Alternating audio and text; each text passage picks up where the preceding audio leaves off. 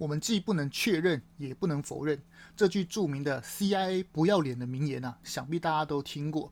这句话常出现在美国电视剧、电影中的经典台词啊，连 CIA 当年啊自己开推特与脸书账号的时候啊，都忍不住拿出来自嘲一番。而就在昨天呢、同样的话再次出现在美国的军方口中。不过不同以往的是啊，这次他们不能确认的事情啊，变成乌克兰飞弹是否击中莫斯科号巡洋舰。今天我们就来聊啊，俄国黑海旗舰莫斯科号沉没的来龙去脉，还有军事独裁已经无法在现代战争中赢得胜利，而军权下放，又会动摇枪杆子于一尊的共产党独裁政权，进而造成国家动荡。听完本期节目之后啊，如果再听到韩粉、小粉红在鬼叫说中国飞弹洗地台湾就投降了，看完这一期啊，我们就不会再被这些谣言所骗了。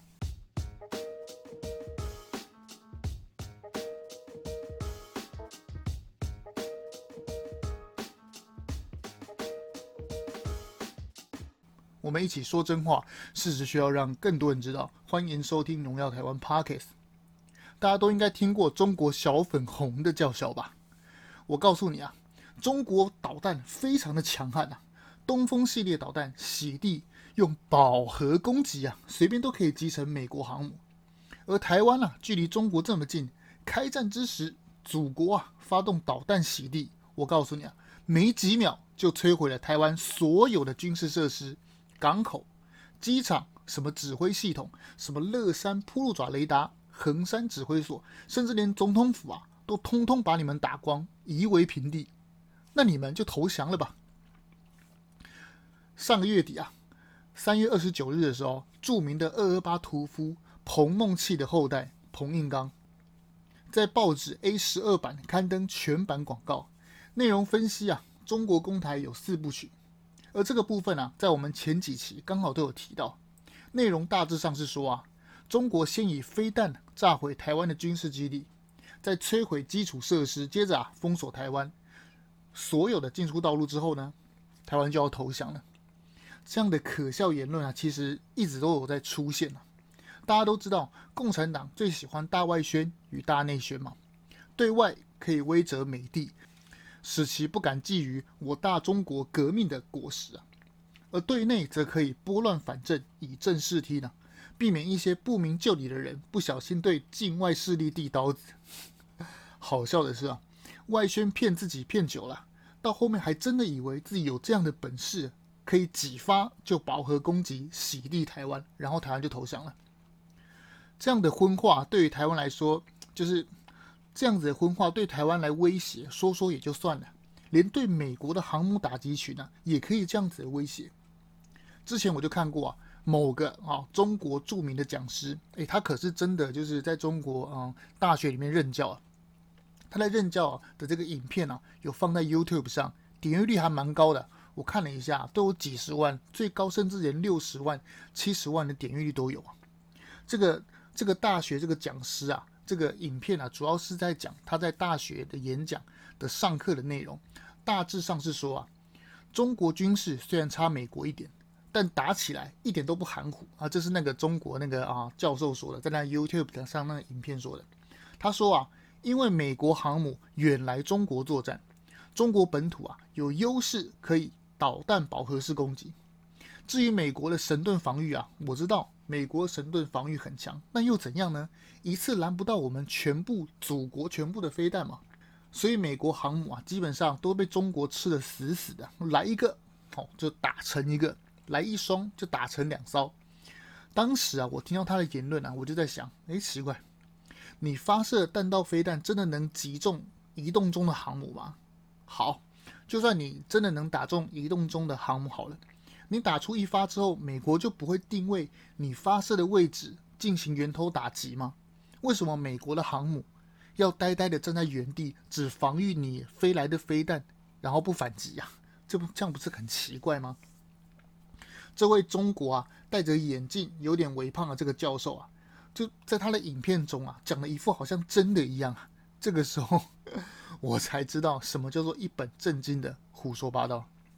饱和式攻击啊，出自于前苏联将军所提出的战略构想。他当初啊，要对抗的就是美国先进的航母嘛，对抗美国先进航母，但是苏联本身的科技与军事实力皆不如美国，那怎么办？只好以量取胜吧。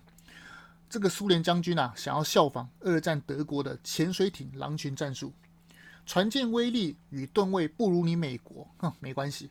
我们改采用小艇、小的船呐、以及数量众多的潜水艇来攻击美国的航母。这其实啊，就间接承认独裁者国家的通病嘛。独裁者国家的通病是哪些？就是贫穷嘛，而且怎么样？而且科技与军事实力均非常落后嘛。就是因为不够先进，所以才要这样子饱和式攻击啊，不是吗？而本月啊，十四日的大新闻呢、啊，黑海被集成的这个俄罗斯号光荣级舷号。一二一的这个万吨级啊，飞弹巡洋舰就是饱和式攻击战略思想下的啊，后苏联冷战时期下的那个军事的产物。这个冷战时期啊，就已经设计出来这个光荣级飞弹巡洋舰了。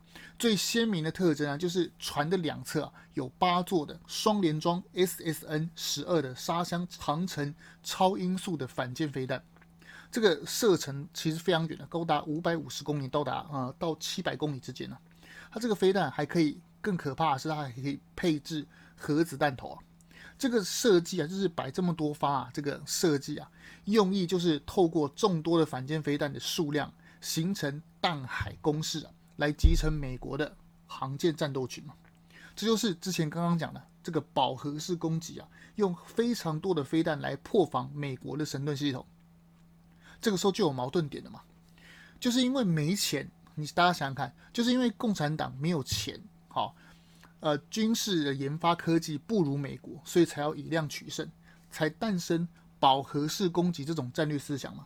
但我们却发现，这类型的国家通常都是非常穷啊，就已经没有钱哦研发军事科技了，还要花更多的钱制造更多的飞弹，而且在其中一个小的战场上丢超级多的这个飞弹，这样子不是很奇怪吗？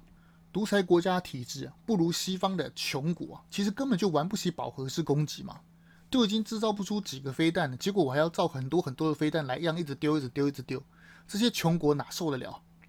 有点钱的国家，像俄国、中国这种上下一体的独裁指挥系统，在战争时其实也玩不动饱和式攻击嘛，因为独裁系统的指挥系统啊，一切都要听上头的嘛。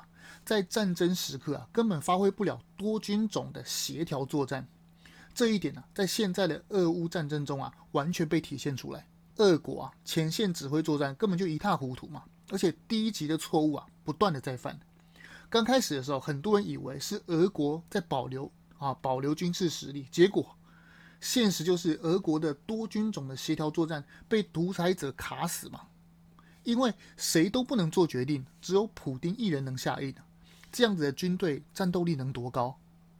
我完全可以负责任的说啊，这一次莫斯科号的被击沉、被沉没啊，其实根本就离不开这个原因嘛。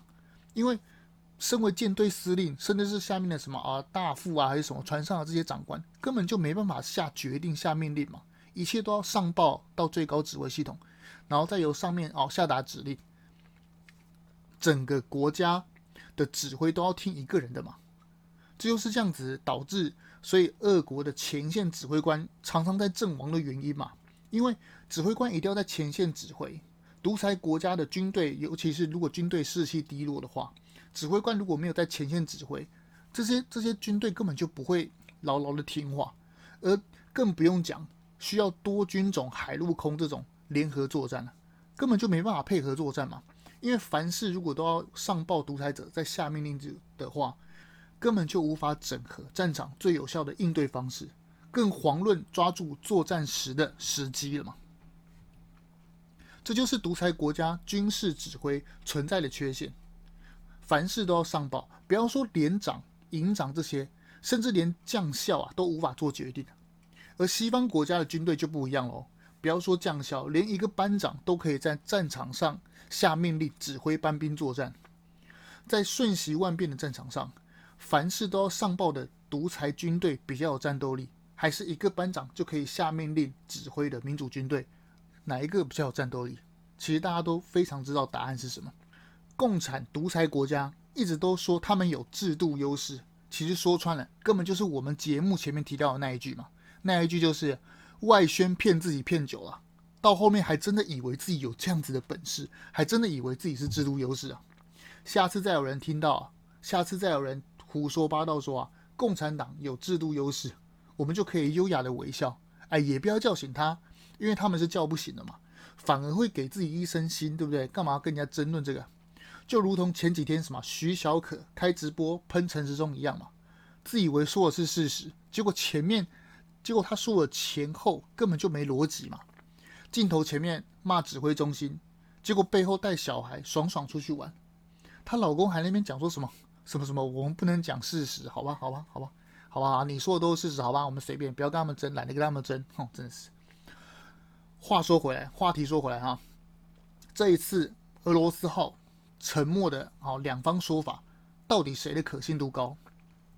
俄国说啊，因为内部发生不明起火事件，然后把船拖回军港的途中又遇到狂风暴雨，所以就不幸沉没了。诶，奇怪，水兵如果在船上啊抽烟喝酒，是还是说伙房在烹饪的时候不小心酿成火灾吗？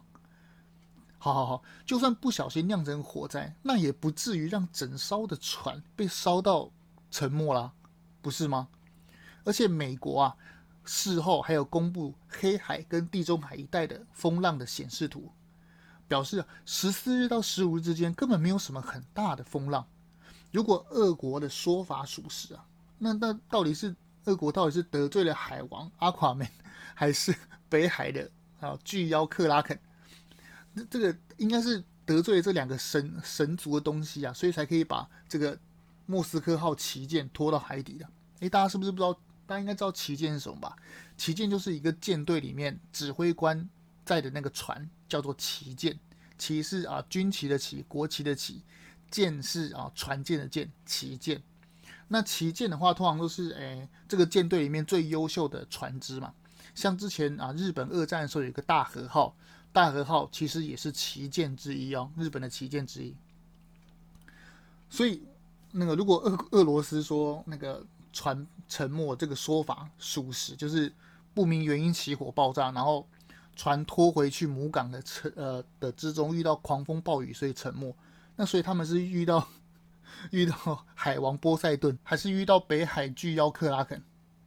真的是俄国解释的这个原因啊，这个说法。真的是鬼故事啊！那我们来说说说乌克兰这边的那个啊说法。乌克兰说啊，俄罗斯号被国造的海王星反舰飞弹两发集成，这个其实也蛮扯的啊、大概比扯离还扯一点吧。如果说前一个俄国解释的原因啊是鬼故事，那乌克兰的解释啊就是广告不实了嘛。帮海王星反舰飞弹广告的广告不实。首先，海王星是打五千吨到两千五百吨的船为主的这个反舰飞弹，而莫斯科号则是重达一万两千吨的好大型的万吨级的巡洋舰。显然呐、啊，两发是不够的。哎，这个不是说什么便当一个吃不饱，所以要吃两个就吃得饱的这个概念，不是这个概念。当然不会有两发就达到前面所我们所说的那个什么饱和式攻击嘛。再来，有三层防御的这个莫斯科号拥有 SAN 六的防空飞弹，也就是说是啊等同于 S 三百的舰用型的长程防空飞弹，这个是远距离远程防御。另有短程的 SAN 四飞弹四十枚，这个是中距离的防御。最后的防空防御手段则是六座 AK 六五零型六管三十机炮这种的，是近距离。三层防御之下，虽然海王星拥有贴海五公尺飞行的特性，非常难侦测啊，这是事实。但是海空实力不差，也有太空科技的俄罗斯，竟然被这样子的飞弹击中，不觉得很奇怪吗？要知道，这样子海王星的这个啊，这个反舰飞弹速度其实不快，大概零点八马赫，跟台湾跟我国的雄二飞弹的速度，雄二哦，雄二飞弹速度其实是差不多。不是说一定啊，不是说这个海王星这个反舰飞弹一定是打不到这个船，而重点是啊，真的要穿过这个层层防护打到这个船，也不会打到真的打到这个船，也不会两发就打沉嘛。除非这个船啊，就比城市猎人还要准，打到什么船上的弹药库，甚至是打到飞弹放置的地方，才会引发连环的爆炸嘛。要知道，美军啊之前测试要打沉退役的这个船舰啊，他把它退役船舰放到船上啊，放到海上去让它的飞弹打，测试一下它的飞弹跟鱼雷嘛。美国啊用各式的飞弹、鱼雷啊什么的，打了二十五天都打不成。最后还是靠 MK 系列的鱼雷精准命中这个靶船的龙骨才打成的，所以基本上两发海王星这个反舰飞弹，就算真的有打到，然后既然可以把俄罗斯号打沉，其实其实也算的是神话故事吧。这个时候听众就经不起就是要问啊，哎奇怪，那那真的是沉啊？这个俄罗斯号真的是沉啊？那到底事实到底是什么？很简单，就是乌克兰啊，一定是运用了北约、美国的精准卫星与高空侦察机的方位参数啊，经过精密的计算之后，得到莫斯科号的方位，再加上海王星反舰飞弹低空掠海飞行啊，躲避啊莫斯科号的这个 S 三百等级的防空雷达。尽管真的是啊这样子真的都成立的话，还是有奇怪的地方嘛？大家想想，海王星的这个这个射程啊。大概是一百到一百五十公里，其实没有说很远。但你要发射这个海王星的这个这个反舰飞弹，总要有发射的平台跟发射基地吧？那俄国为什么没有看到发射基地跟发射载台呢？他如果先看到发射载台，比如说，哎，我远远的看到，哎，那个乌克兰舰上摆出架势了，哦，我把那个飞弹拿出来，哎，我一看飞弹还没发射的时候，我应该就可以先看到吧，就可以先预警吧？那为什么没有？那那如没有的话，那俄罗斯真的是在整个整个整个那个乌克兰战场上，真的是像瞎子一样吗？当然不是，当然不是嘛。准确来讲，我的分析啊，应该是俄国的每一个哈，比如说陆海空啊、侦察卫星跟什么，他们都没办法各自去协调，因为战争啊，他们的俄国的军队啊，没有办法左右去协调，因为都是要听上面的指挥嘛。这个独裁式这个指挥的军事啊，军权如果没有下放的话，更更不要说就是这些这些人根本就没办法。比如说我是海军的，我要联络一下这个情报的，他他他也不会把情报给我。独裁国家的军队跟我们一般的这个民主的独民主的军队其实是有莫大从根本上的差异的。整个战场上啊，俄国就好像瞎子，哦，在打开图的乌克兰。那这个乌克兰的开图啊，这个外挂到底是谁？我们来听听美国国防部发言人是怎么说的。这个美国国防部发言人科比说啊，我们只能确认莫斯科号的沉没。记者追问啊，啊、那请问是乌克兰的反舰飞弹海王星把这个啊莫斯科号打沉了吗？这个美国国防部发言人科比啊，就用了很奇怪的表情啊，说了那一句 CIA 著名的废言。我们既不能确认，也不能否认，这真是非常好笑。我们都知道乌克兰为什么能够在战场上能够哈跟俄罗斯的军队相抗衡，当然就是美国这个超级外挂从后面顶着哦，顶着这个效果，才能让乌克兰可以抵抗到现在，真的是非常厉害。当然，乌克兰自己的军民上下一心、士气高昂的抵抗侵略者，也是战争能够让他们啊为保护家园的一个重要的因素。现代战争其实就是这样，就是不是说我摆了一个哦火力很强的这个船舰去战场我就会赢，而是说上下协调的功力、陆海空整合的功力，这个这个软实力才是战场制胜的关键嘛。如果说一个军队的士气低落，然后我不想打，然后诶陆军也不想打，诶那个那个怎么在打混，而不是上下一体的那种像乌克兰这样子士气高昂的一些互相配合，其实你看那个。船舰远远的，哎，如果远远的我就知道那个乌克兰把那个海王星的反舰飞弹放到岸边，准备要打我了。在反舰飞弹还没发射出来之前，我是不是就可以透过卫星知道的？俄国不会连卫星都没有啦，所以就是因为没有上下整合，所以即使卫星看到，他也没有及时的跟那个船舰讲嘛。要么就是哈、啊，真的是有如就是啊，比如说贪污，所以导致装备都很烂；要么就是。哎，好，我那个上下军种就是我讲的军种都不配合，没有那种上下配合的软实力。再来就是那根本就是有内奸吧，可能吧，可能就这个几个原因吧。现代战争已经不像是以前那种古代独裁了。如果你如果独裁者没办法下放军权，没办法下放军权给下面的，比如说连长跟指挥官他们独立作战的话，那就会造成军队就会打不赢。那如果独裁者真的把他的军权下放，真的下放的话，那就会造成内部的动荡嘛。因为独裁者就是枪杆子出政权嘛。像习近平他是不是换了什么军区司令好几次？每换一次，就是这个就会变成将不知兵，兵不习将嘛。将将不知兵，兵不习将的好处就是，哎，这个将领没办法用他的啊，用他的士兵，用他的手握他的枪杆子发动政变。但坏处是就是怎么样？将不知兵的坏处就是没有什么战斗力，而且没有什么幸福，没有什么上下那种信任关系，就是这样，就跟北宋一样，就跟宋朝一样。